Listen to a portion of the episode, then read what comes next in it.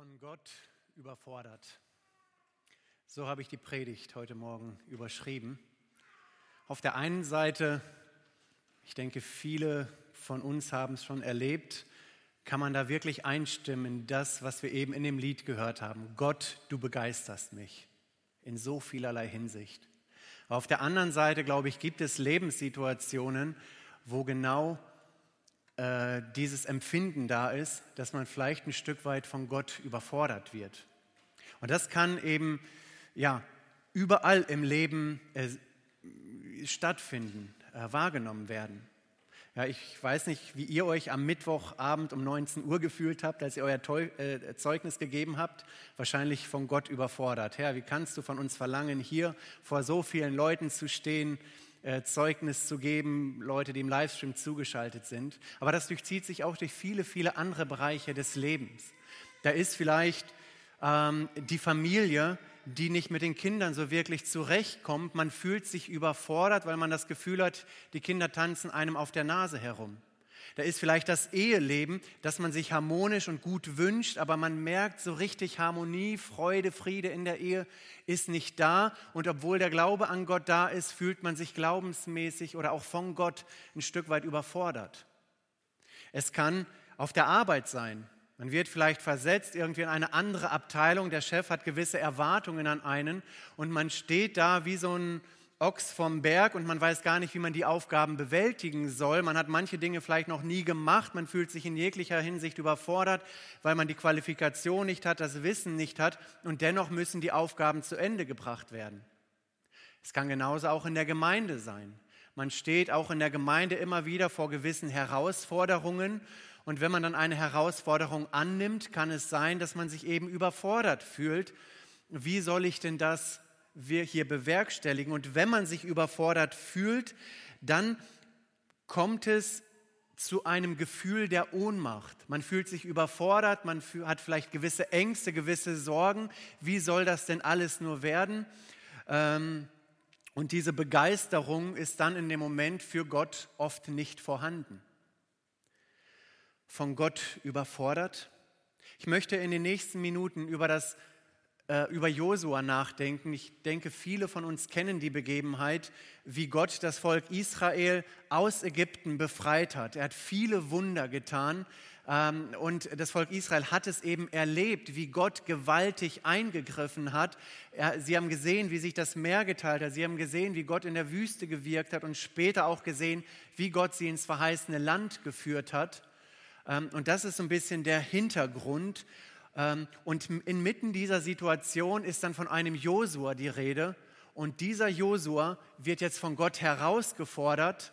Und das Gefühl, das sicherlich auch bei ihm entstanden ist, ist das Gefühl der Überforderung.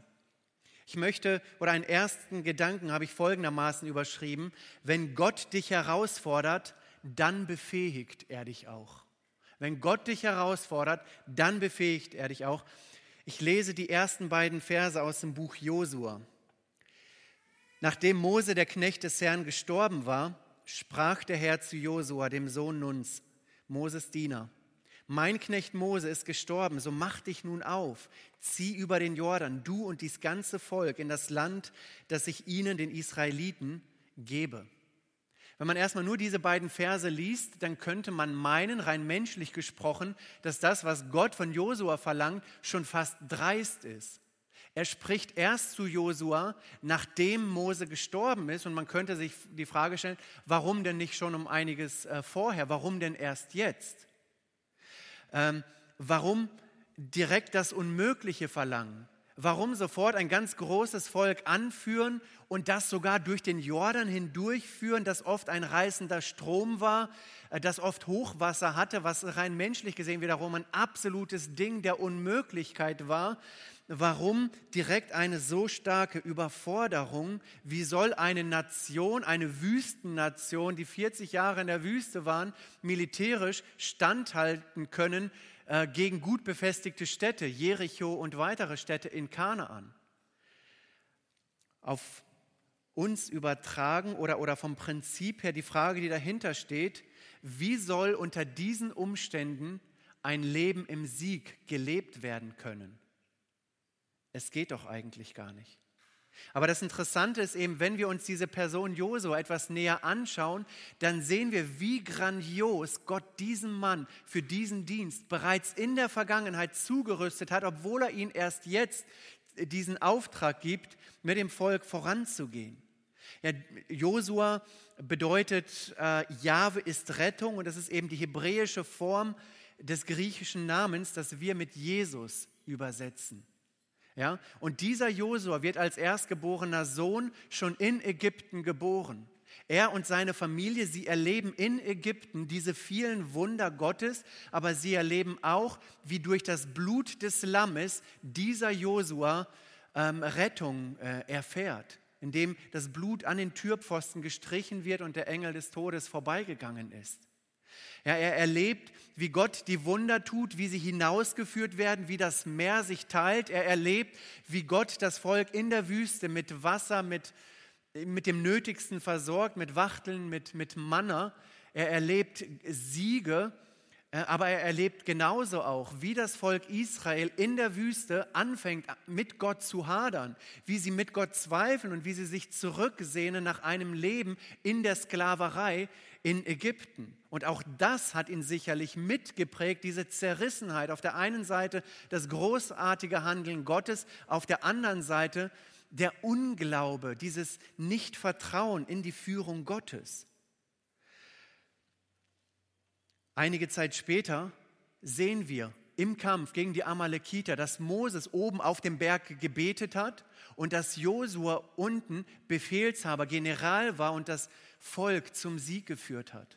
Wir lesen davon, dass er ähm, bei dem Zelt der Begegnung außerhalb des Lagers, wo es immer wieder zu Gottesbegegnung kam, wo, wie er den Auftrag bekommen hat, aufzupassen, auf dieses Zelt aufzupassen. Er war somit ein Mann, der immer wieder in der Nähe Gottes war. Da, wo Gott war, da war auch er.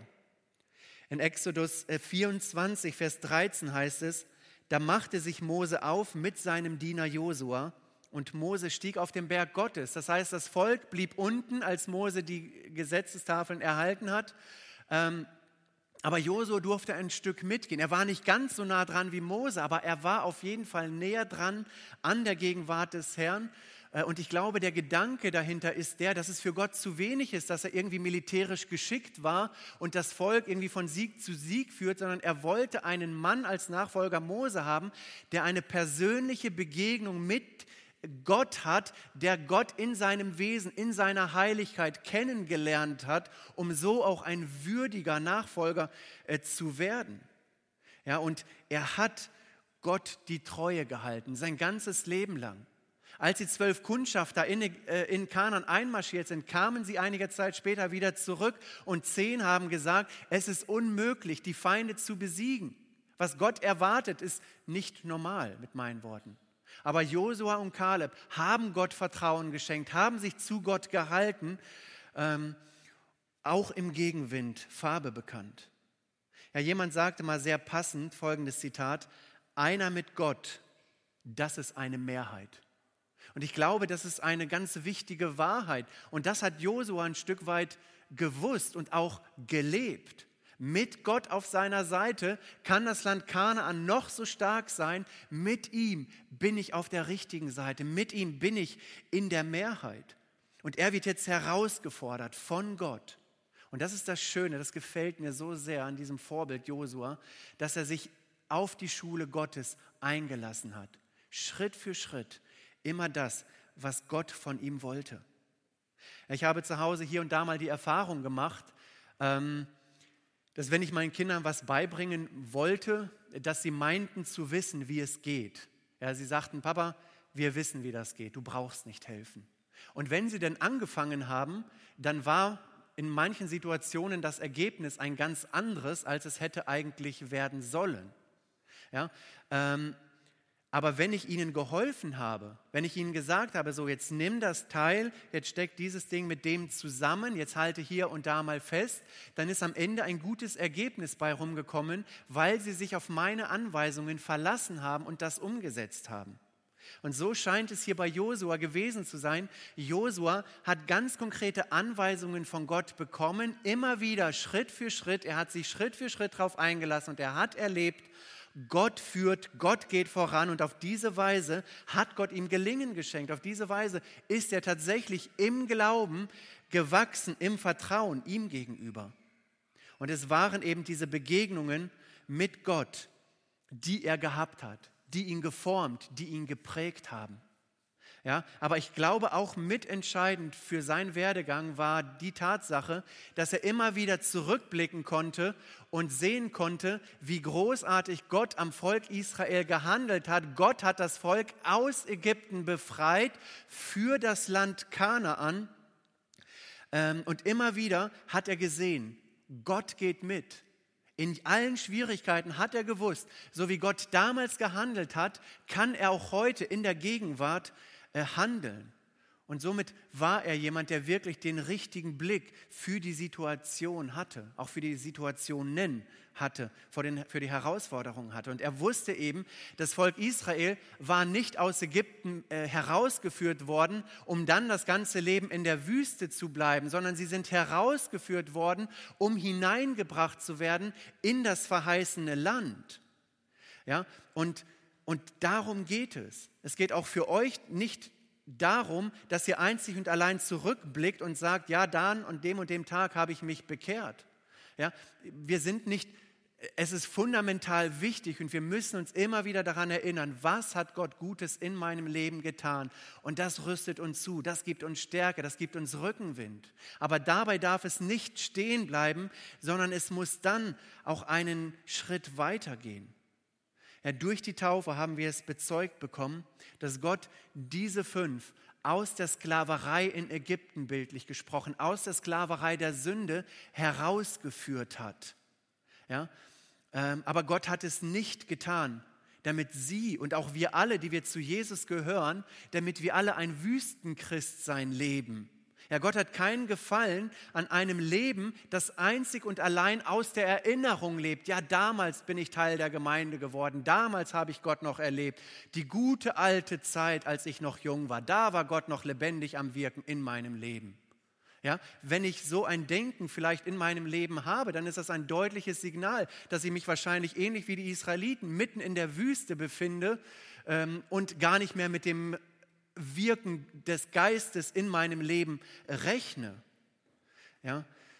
Ähm, und auch wenn wir heute Taufe feiern, ja, so ist es auch für die fünf keine Garantie, dran zu bleiben.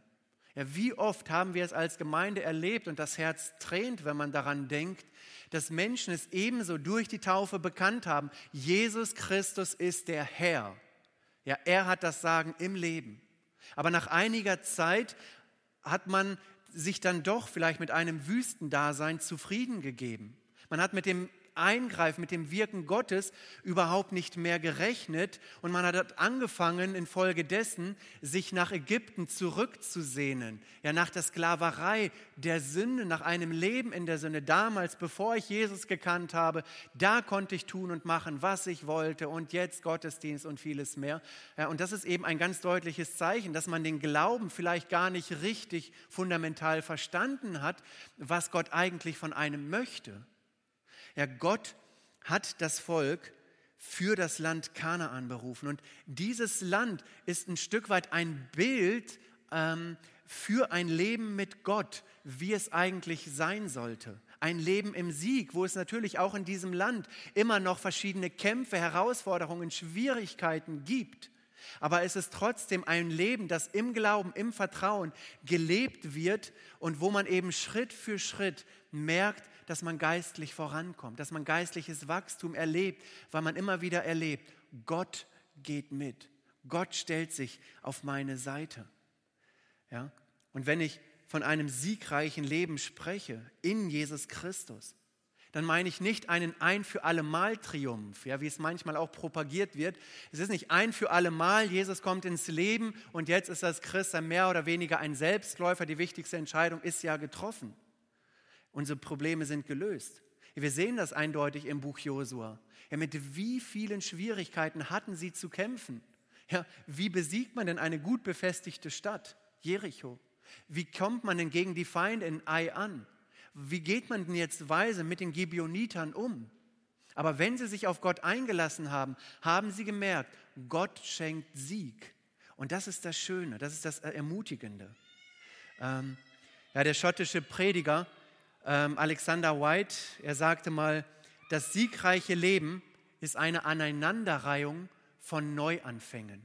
Und das finde ich, das beschreibt es ganz gut. Ja, Gott will keine Perfektion. Gott will nicht, dass wir ständig mit irgendwelchen Masken durchs Leben laufen, wo man den Eindruck hat, es ist immer alles super, alles gut und es gibt keine Probleme im Lesen, Leben. Sondern wer siegreich lebt, der wird geistliche Kämpfe haben. Er wird auch hier und da fallen, aber er wird in der Kraft des Heiligen Geistes wieder aufstehen und weitergehen und mit dem Wirken Gottes in seinem Leben rechnen. Ja, über, äh, in Josua 11 heißt es, dass das Volk Israel das Land eingenommen hat. Etwas später in Kapitel 13 heißt es, äh, dass noch Land übrig geblieben ist, das, eins, das es einzunehmen gilt. Ich möchte jetzt gar nicht auf eine Erklärung eingehen, sondern geistlich es auf uns übertragen, ähm, dass wir in Christus alles haben, was wir für ein siegreiches Leben brauchen. Ja, aber ja, das heißt, wir, wir dürfen unser Erbteil im Glauben in Besitz nehmen, Schritt für Schritt. Aber darüber hinaus gibt es noch so viel mehr, womit Gott uns beschenken möchte, jeden Tag neu. Und das ist völlig unspektakulär. Ja, wie kann ich denn das Erbteil Christi in Besitz nehmen? Und das hört sich wieder so kananäisch, irgendwie so fromm an. Es ist völlig unspektakulär. Ich kann es tun, ich kann es leben, indem ich ganz einfach eine gesunde Beziehung zu dem dreieinigen Gott habe, zu Gott, dem Vater, dem Sohn, dem Heiligen Geist.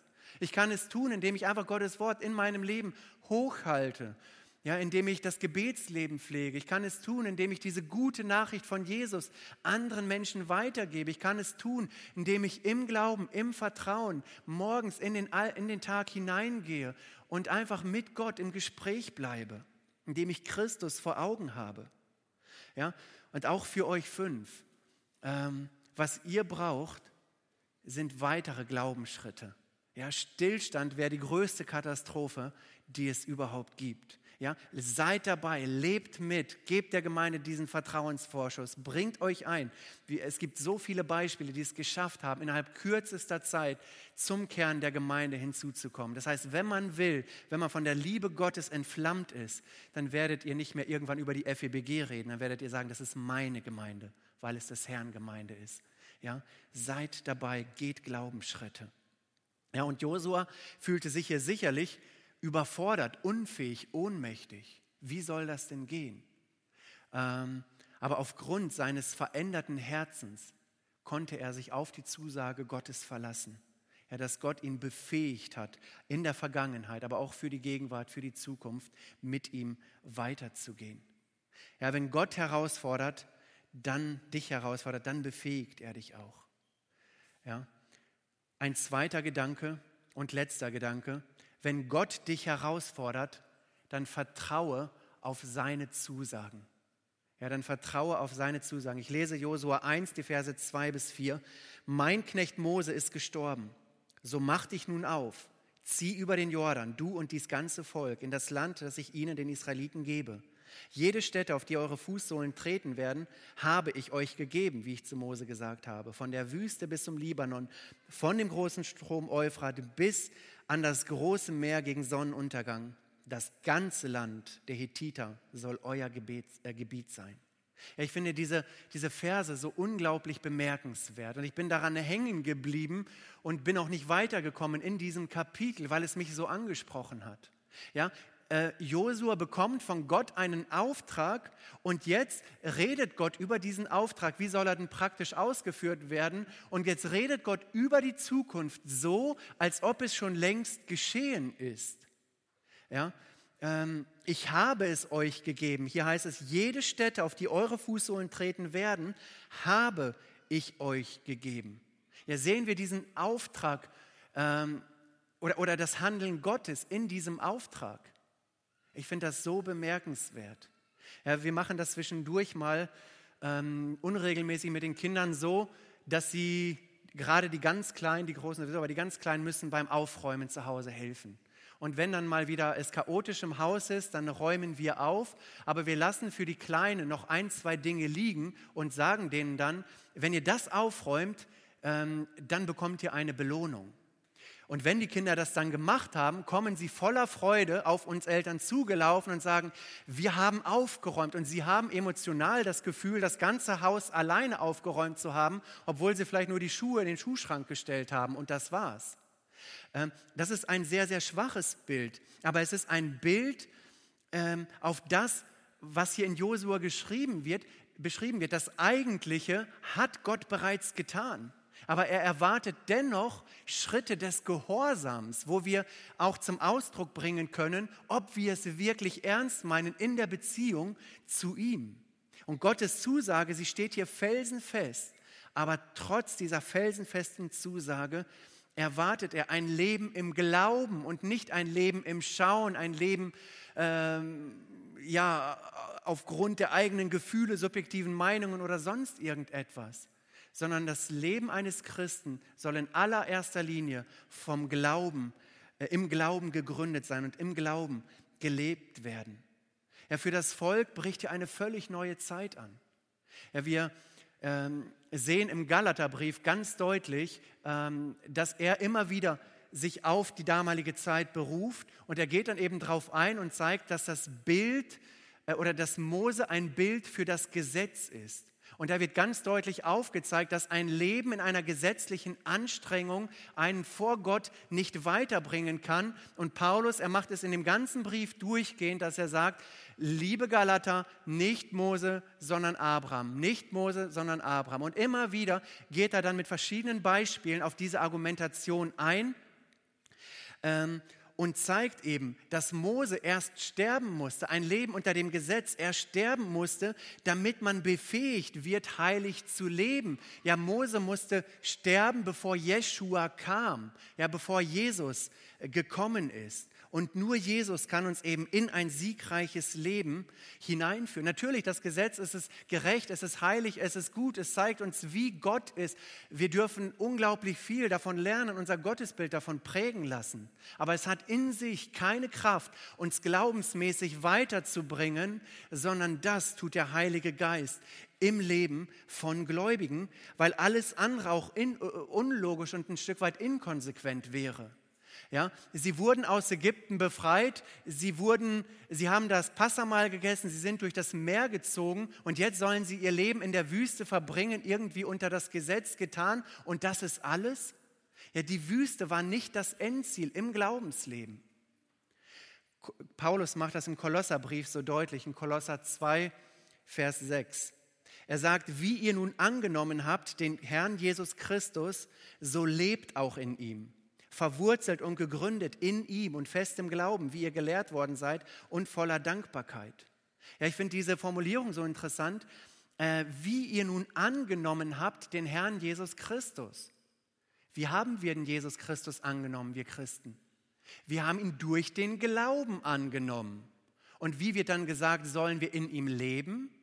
Wir sollen so in ihm leben, wie wir ihn angenommen haben. Das heißt, wir sollen im Glauben in ihm leben und nicht in unseren Werken, nicht in unseren Anstrengungen, in unserer Mühe, wo es im Endeffekt nur noch um mich geht, was ich wieder alles für Gott getan habe. Und von daher auch für euch, die ihr getauft wurdet, ja, lebt ein Leben im Glauben Baut niemals auf eure Werke. Ich war jetzt Mittwoch im Gottesdienst, am Sonntag im Gottesdienst. Ich habe Kinderstunde gemacht, ich habe Hauskreis, ich habe äh, praktisch geholfen. Ich, ich, ich, ich, ich. Nein, im Glauben gegründet. Und auf einmal ist Jesus Christus die Motivation. Auf einmal sagt man, Mensch, schon wieder Mittwochabend, ich darf in die Bibelstunde, hurra, ich darf von Gott lernen. Ja, das ist aus dem Glauben heraus. Das ist ein völlig anderer Ansatz, wie wenn ich wieder mein Checklisten-Christsein führe. Ja, seid, lasst euch da begeistert vom Heiligen Geist, dass er euch ansteckt mit dieser Freude. Ja, wenn man sich die Frage stellt und es auch überträgt, was war denn für das Volk Israel schwerer? War es schwerer, aus Ägypten hinaus zu marschieren oder war es schwerer, ins Land Kanaan einzumarschieren? Weder noch. Beides hat Gott getan. Ja, aber sie haben 40 Jahre gebraucht, um das wirklich zu verstehen. Ja, ähm, Alan Ridpass, ein Ausleger, er schreibt Folgendes in einem Zitat. Wir sind herausgeholt, um hereingeholt zu werden. Der gläubige Mensch arbeitet sich nicht zum Sieg empor, sondern er arbeitet vom Sieg her. Die Schlacht ist bereits gewonnen. Der Teufel ist bereits gerichtet.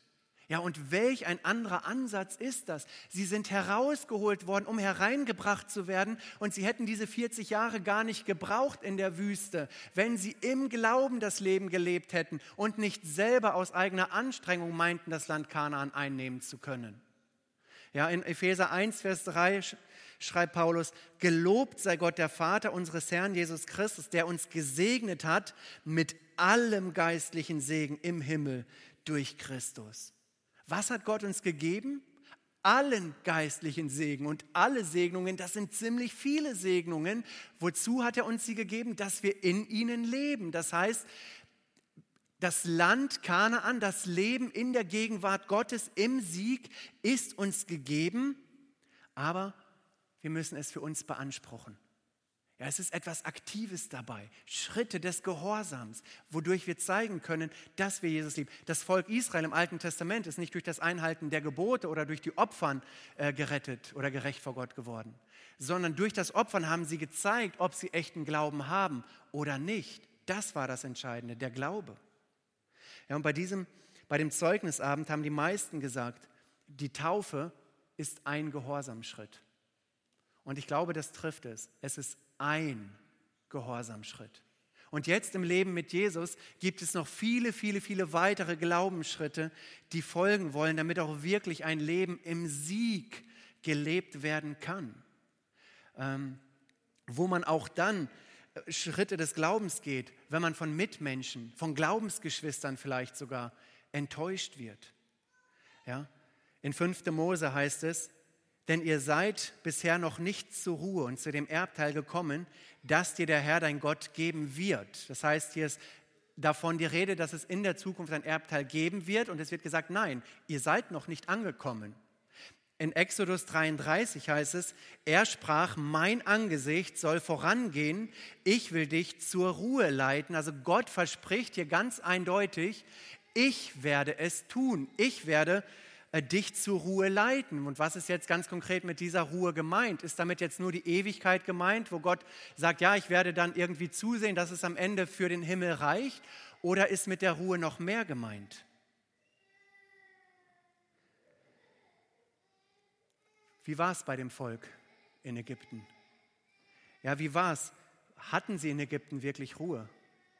Hatten sie in der Wüste wirklich Ruhe gehabt?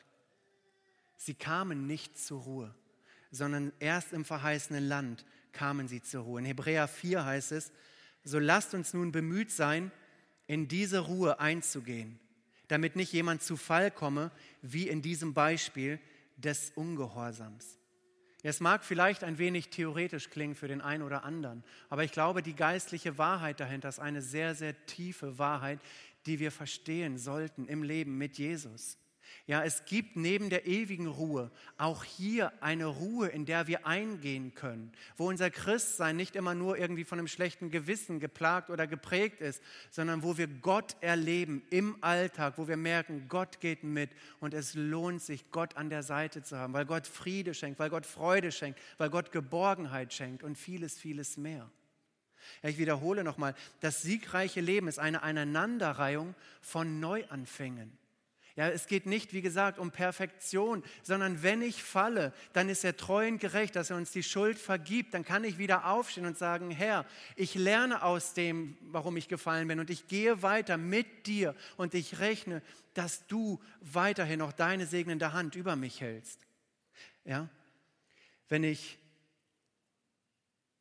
Vielleicht ein letztes Beispiel, auch von, von meiner Familie, weil es mir wichtig geworden ist. Wenn ich meinen Kindern sagen würde, ich habe fünf Kinder, das älteste Kind ist zwölf Jahre alt. Ähm, wenn ich denen sagen würde, jetzt setzt euch mal auf euer Fahrrad und fahrt mal zum McDonald's, holt uns mal was zu essen. Dann wäre auf der einen Seite eine große Freude, ja, es gibt McDonald's zu essen und sie würden losfahren wollen, aber dann würden sie vielleicht nachdenken, oh, das sind ja doch einige Kilometer und wir kennen den Weg vielleicht doch nicht. Wir wissen gar nicht, wie wir hinkommen können. Ja, das heißt, es wären viele unbekannte Faktoren. Der Mut, das Zutrauen in die eigene Person wäre sicherlich nicht da von den Kindern. Aber wenn ich zu den Kindern sage, kommt, setzt euch auf euer Fahrrad, wir fahren zusammen zu McDonald's, um dort zu essen, sie würden aufs Fahrrad stürmen und losfahren, weil sie begeistert sind. Papa kommt mit. Wir können gemeinsam gutes Essen genießen. Ja? Ähm, und was ist das Entscheidende dabei? Ich glaube, das Entscheidende bin ich in dieser Situation oder wir als Eltern. Ja, wir wissen, was wir den Kindern äh, zutrauen können. Wir wissen, welche Kapazitäten sie haben, ob sie unterwegs Proviant brauchen oder nicht, wie deren geografische Orientierung ist. Ja, wenn wir mitfahren, dann schaffen sie es, das Ziel zu erreichen. Und genauso verhält es sich im Leben mit dem Heiligen Geist, ganz praktisch im Alltag. Er lebt in uns, er geht mit uns mit. Und wenn wir uns mit ihm auf den Weg begeben, wenn wir mit dem Heiligen Geist in den Tag starten und uns auf seine Führung und Leitung verlassen, dann werden wir da ankommen, wo er uns haben möchte, weil er den Unterschied machen wird. Wenn wir es nicht tun, dann werden wir Stillstand erleben und dann erleben wir das, was in 1. Korinther 2 als ein fleischlicher Christ beschrieben wird. Man hat einen Anfang mit Jesus gemacht, ganz bei der Bekehrung saß vielleicht Gott auf dem Thron des Lebens, aber kurze Zeit später sitzt das eigene Ich wieder auf dem Thron des Lebens. Das ist ein fleischlicher Christ, der sein Christsein nur noch danach lebt, wie er es gerne möchte, der die Bibel sich so anpasst, wie er sie gerne möchte und der dann irgendwann zu dem Punkt kommen wird, dass er sagt, ich möchte wieder zurück in ein Leben in der Sklaverei der Sünde. Ja, das heißt, viele von uns wissen um die Segnungen Gottes, aber manch einer erfährt es nicht. Und das ist eine, eine Verschwendung höchsten Grades. Das wäre jammerschade, wenn das der Fall ist. Ja, ähm, lasst uns Gott hingegeben sein dass wir eben nicht wie das Volk Israel, vielleicht sogar 30, 40 Jahre ein Christ sein Leben, wo wir immer nur im Kreis laufen, wo wir merken, wir kommen geistlich nicht voran, sondern wir müssen geistlich vorankommen, Schritte im Glauben gehen und alles dran setzen, Initiative ergreifen, Eigeninitiative ergreifen, um voranzugehen. Nicht die Erwartungen in den anderen setzen, ja, wenn er, dann würde ich oder sowas. Nein, ich stehe eines Tages vor Gott. Und dann kann ich nicht sagen, aber mein lieber Bruder, weiß ich nicht, oder meine liebe Schwester, meine Eltern haben mir ja nichts gesagt oder, oder sonst irgendetwas. Ich bin verantwortlich für mein Leben mit Gott. Ja? Und damit möchte ich auch zum Ende kommen. Ich habe uns ein Zitat mitgebracht, das ich wirklich wunderbar finde. Ja, Gott nimmt uns so weit in die Beziehung mit hinein, wie wir uns ihm hingeben. Und das ist eine große Wahrheit. Naht euch zu Gott, so naht sich Gott zu euch.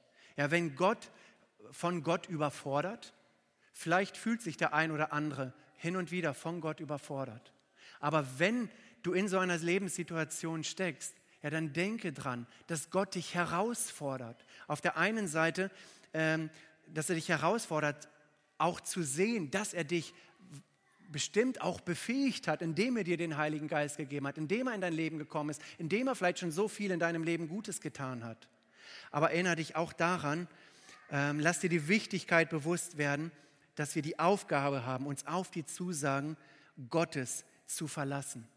Ja, Gott will uns nicht in erster Linie Kraft geben, er will unsere Kraft sein. Er will uns nicht den Sieg geben, sondern er will unser Sieg sein. Wir kämpfen vom Sieg herkommend. Ja, es ist nicht, äh, es ist sein Leben, das wir leben sollen. Ich schließe mit einem Vers, das ist dein Taufspruch, Raphael. Ein Vers, der einer meiner Lieblingsverse ist, aus Galater 2, Vers 20, wo es heißt, ich lebe, doch nun nicht ich, sondern Christus lebt in mir. Ja, das ist eine veränderte Haltung. Das ist ein verändertes Denken, dass wenn man morgens aufwacht, ich lebe. Ach nee, Christus lebt in mir. Und jetzt lasse ich meine Gedanken, mein Reden, mein Handeln, mein ganzes Sein von Christus prägen. Und ich werde merken, ich werde Siege im Glaubensleben erleben. Trotz Gegenwind, trotz vieler Turbulenzen. Aber ich werde merken, Gott geht mit. Und das wünsche ich wirklich einem jeden von uns. Auch denen, die vielleicht keine persönliche Beziehung zu Jesus Christus haben.